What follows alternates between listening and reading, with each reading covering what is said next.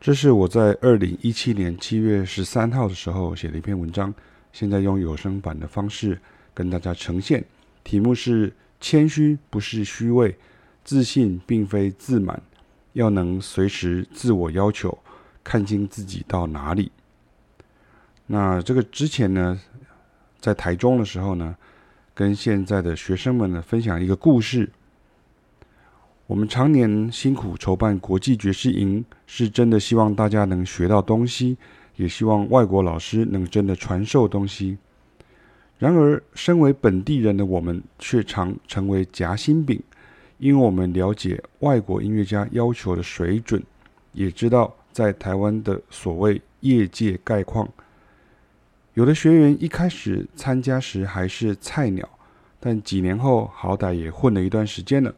程度或许变高了些，也能接到场，或是有表演了，但是有时候也油条了起来。有的学员则是从一开始在本地就已经是小明星、有点名气的乐手或歌手了，但我们相信那股想要自我再充电的一颗心。曾经到了有一年，有的学员给了一些建议啊。他站在台湾人的角度来看呢，似乎是不错的哦。他们会希望能够安排让台湾学子跟外国老师同台演出，认为一方面磨练机会，二方面给信心。相信我，能够给信心的地方我都给了，有时候甚至我觉得都给太多了。学生忘了自己真正的程度到哪，或是还有什么地方不够。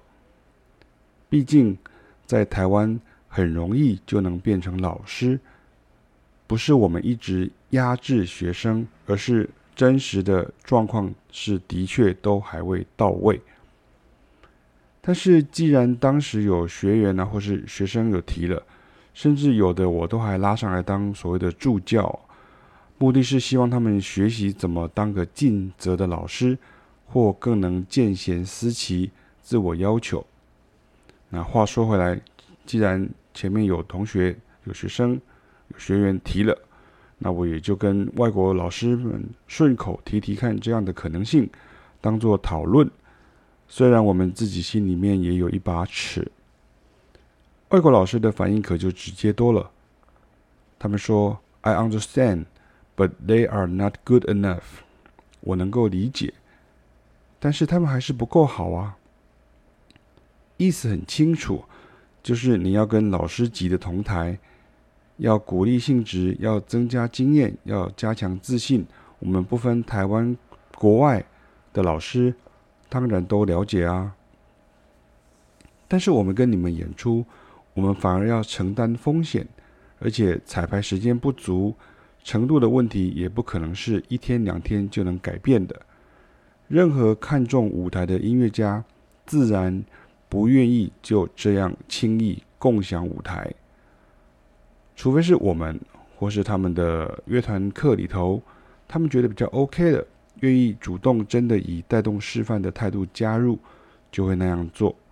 然而，也是会有乐团课的学员完全不行，老师直接来问说能不能换人的，因为最后一天都要上台表演。身为台湾老师。能换的学员有多少？难道我们不清楚吗？整个环境就是这样，需要努力。也因为这样，渐渐的我们变成黑脸了。本地的年轻人认为我们我不给他们机会，甚至反抗或意见变多。然而，上述的才是真实的状况，而且很多时候是为了保全年轻人的自尊。当下都没说，但营队结束后或日后我们到国外再与这些老师合作时，大家就都直说了呢。如果你真的够强了，就都不需要担心这些，我们主动推荐都不够了，何来打压或不给机会之说？然而，能随时自我要求、看清自己到哪里的人，才会是有可能得到机会的人。老师总不能鼓励学生要投机取巧，或是对自己有盲点吧？但即便现在在台湾，很多所谓老师级的，也会用这样的方式往上爬。所以，我们坚持对的，就好像变成错的了。